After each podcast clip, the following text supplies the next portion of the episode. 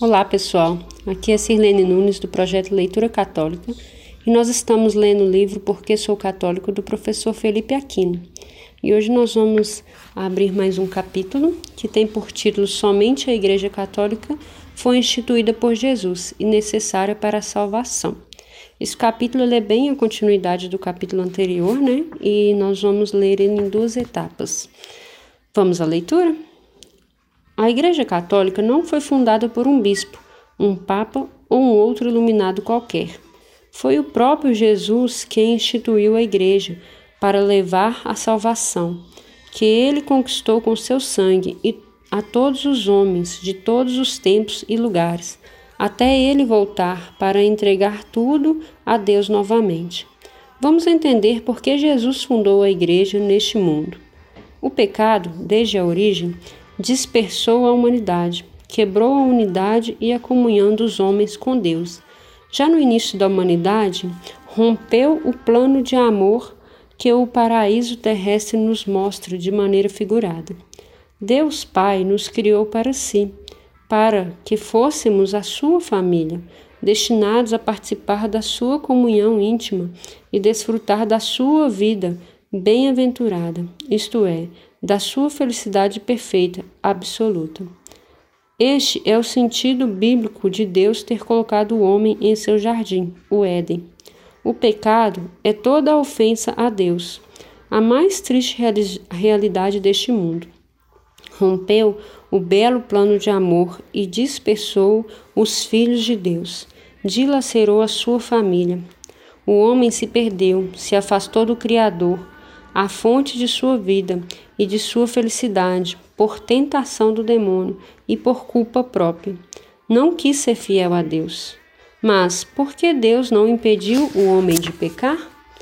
Deus não poderia ter impedido o homem de pecar, porque os criou livre, à sua imagem e semelhança, como diz em Gênesis capítulo 1, versículo 26.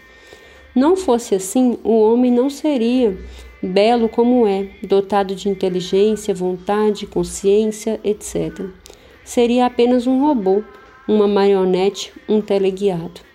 Deus não, nos quis semelhantes a Ele.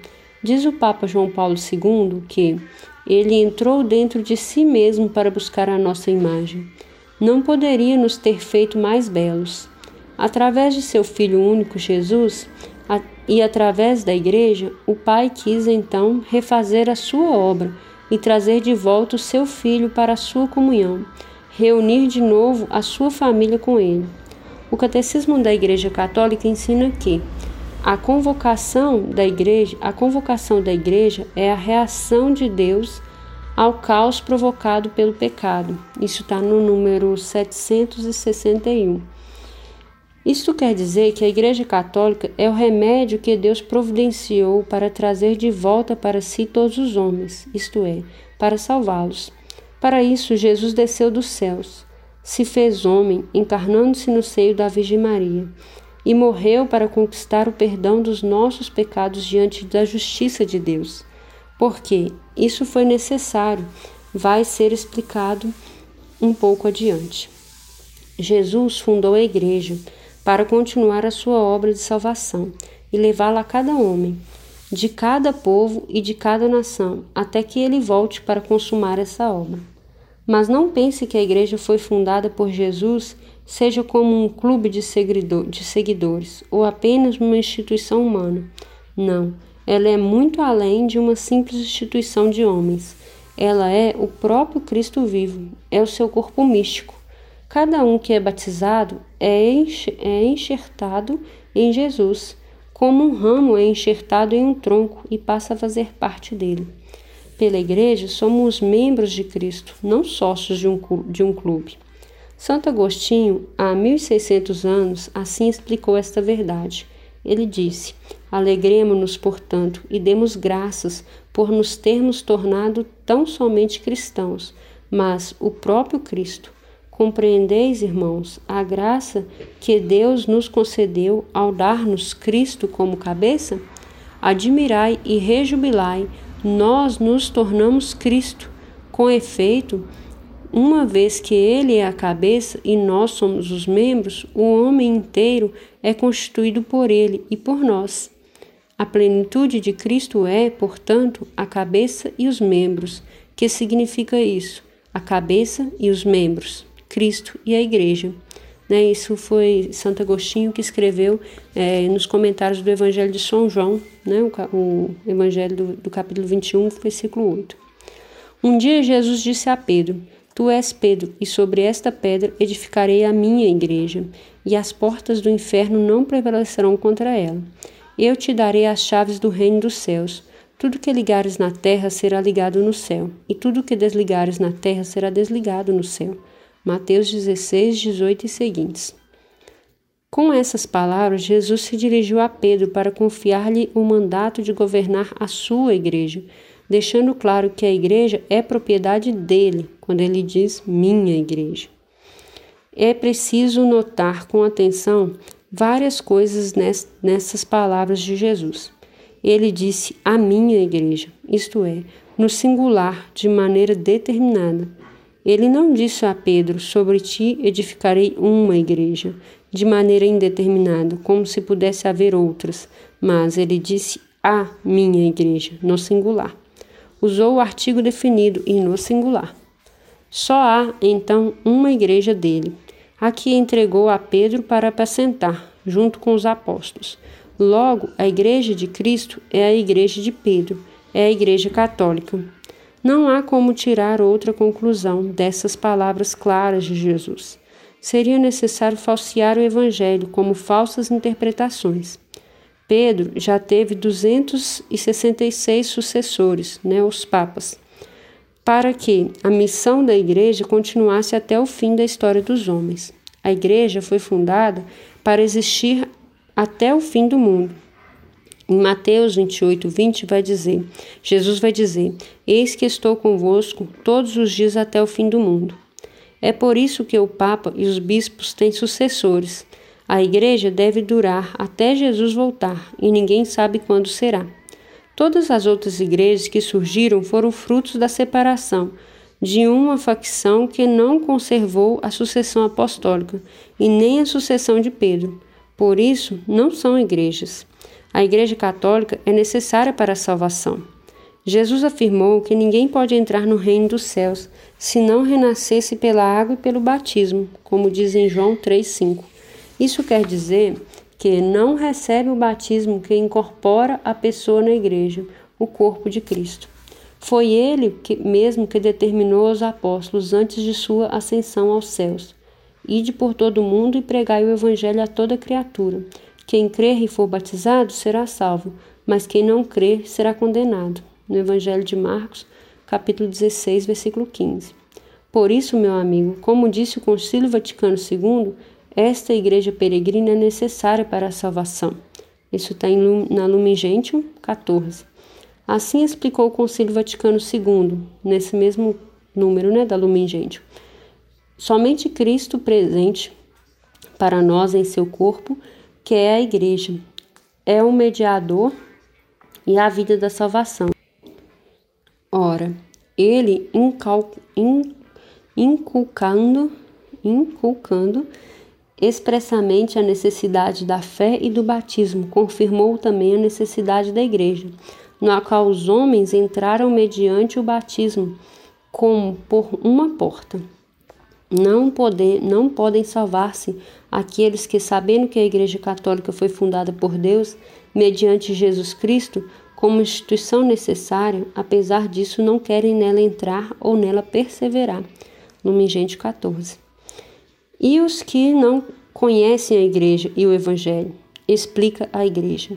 Aqueles que, sem culpa, ignoram o evangelho de Jesus Cristo e sua igreja, mas buscam a Deus de coração sincero e tentam, sob o influxo da graça, cumprir por suas obras a sua vontade, conhecida através dos ditames da consciência, podem conseguir a salvação eterna. Lumen Gentium 16. A igreja não tem dúvidas em afirmar Cremos que essa igreja, única e verdadeira religião, subsiste na Igreja Católica, a quem o Senhor Jesus confiou a tarefa de difundi-la aos homens todos, quando disse aos apóstolos: E depois, e ensinai aos povos todos, batizando-os em nome do Pai, do Filho e do Espírito Santo, e ensinando-os a guardar tudo o que vos mandei, como diz em Mateus 28. Por sua vez, estão os homens todos obrigados a procurar a verdade, sobretudo aquela que diz respeito a Deus e à sua igreja, e depois de conhecê-la, a abraçá-la e a praticá-la. Declaração de Ignatius Humani, 1 do Vaticano II. E o concílio ainda confirmou com todas as letras: Esta é a única igreja de Cristo, que no símbolo, ou seja, no credo, confessamos una, santa, católica e apostólica, que nosso, que nosso Salvador, depois de sua ressurreição, entregou a, Pedro para apacentar e confiou a ele e aos demais apóstolos para propagar e reger, erguendo-a para sempre como coluna e fundamento da verdade. Essa igreja, constituída e organizada nestes termos, como uma sinceridade, como uma sociedade subsiste na Igreja Católica, governada pelo sucessor de Pedro e pelos bispos, em comunhão com ele. Lumen Gentium, versículo é, número 8. No decreto sobre o ecumenismo, o Concílio Vaticano II disse: Pois, somente por meio da Igreja Católica de, de Cristo, a qual é meio de salvação, pode ser atingida toda a plenitude dos meios de salvação. Cremos que o Senhor confiou todos os bens da nova aliança somente ao Colégio dos Apóstolos, do qual Pedro é o chefe, a fim de constituir na terra um só corpo de Cristo, no qual é necessário para se é necessário que se incorporem plenamente todos os que, de alguma forma, já pertenceram ao povo de Deus. Unitatis Redintegratio, número 3. É mais um documento do Concílio Vaticano. A Igreja Católica é, portanto, o lugar em que a humanidade deve reencontrar a sua unidade e a sua salvação. Já no primeiro século do cristianismo era usada a expressão Igreja Católica. Católica quer dizer universal, que atinge o mundo todo. A encontramos nos escritos de Santo Inácio de Antioquia, devorado pelos leões no Coliseu de Roma no ano 107, onde ele escreveu: Onde está Cristo Jesus está a Igreja Católica. Santo Agostinho, em 340 a 430, dizia que a igreja é um mundo reconciliado. A igreja recebeu as chaves do reino dos céus, para que se opere nela a remissão dos pecados, pelo sangue de Cristo e pela ação do Espírito Santo. É nesta igreja que a alma revive, ela que estava morta pelos pecados. Alguns perguntarão: por que a igreja? Não basta a fé em Jesus Cristo? A resposta é que foi o próprio Jesus quem quis a igreja, como prolongamento de sua presença salvadora no meio dos homens. Ela é o próprio Cristo presente misteriosamente pelos sacramentos no meio dos homens. Ele nos deu a igreja e o seu credo como garantia de que não estaríamos seguindo apenas o nosso bom senso ou uma religiosidade amorfa, subjetiva, mas estamos seguindo o caminho de Deus. Quem pergunta por que a igreja incorre no mesmo erro de quem pergunta por que Cristo. Cristo veio do Pai e deixou a igreja. O Pai enviou Jesus para a salvação do mundo e Cristo enviou a igreja. Jesus disse muitas vezes aos apóstolos: Assim como o Pai me enviou, eu vos envio. Num cristianismo sem a igreja instituída por Cristo sobre Pedro e os apóstolos, o próprio Cristo ficaria mutilado, como que degolado pois a igreja é o corpo místico, isto é, pelo batismo cada cristão se une a ele, formando a nova família de Deus, como disse Teilhard de Charlin. Sem a igreja, o Cristo se esfacela. Ele deixou a igreja católica, exatamente como que os visionários iluminados não saíssem por aí pregando e fazendo coisas, fundando igrejas, que ele não autorizou. Nós vamos parar aqui a leitura, porque o áudio já está ficando um pouquinho longo demais, né? É, no, na continuidade, a gente vai falar um pouquinho é, sobre alguns testemunhos, né?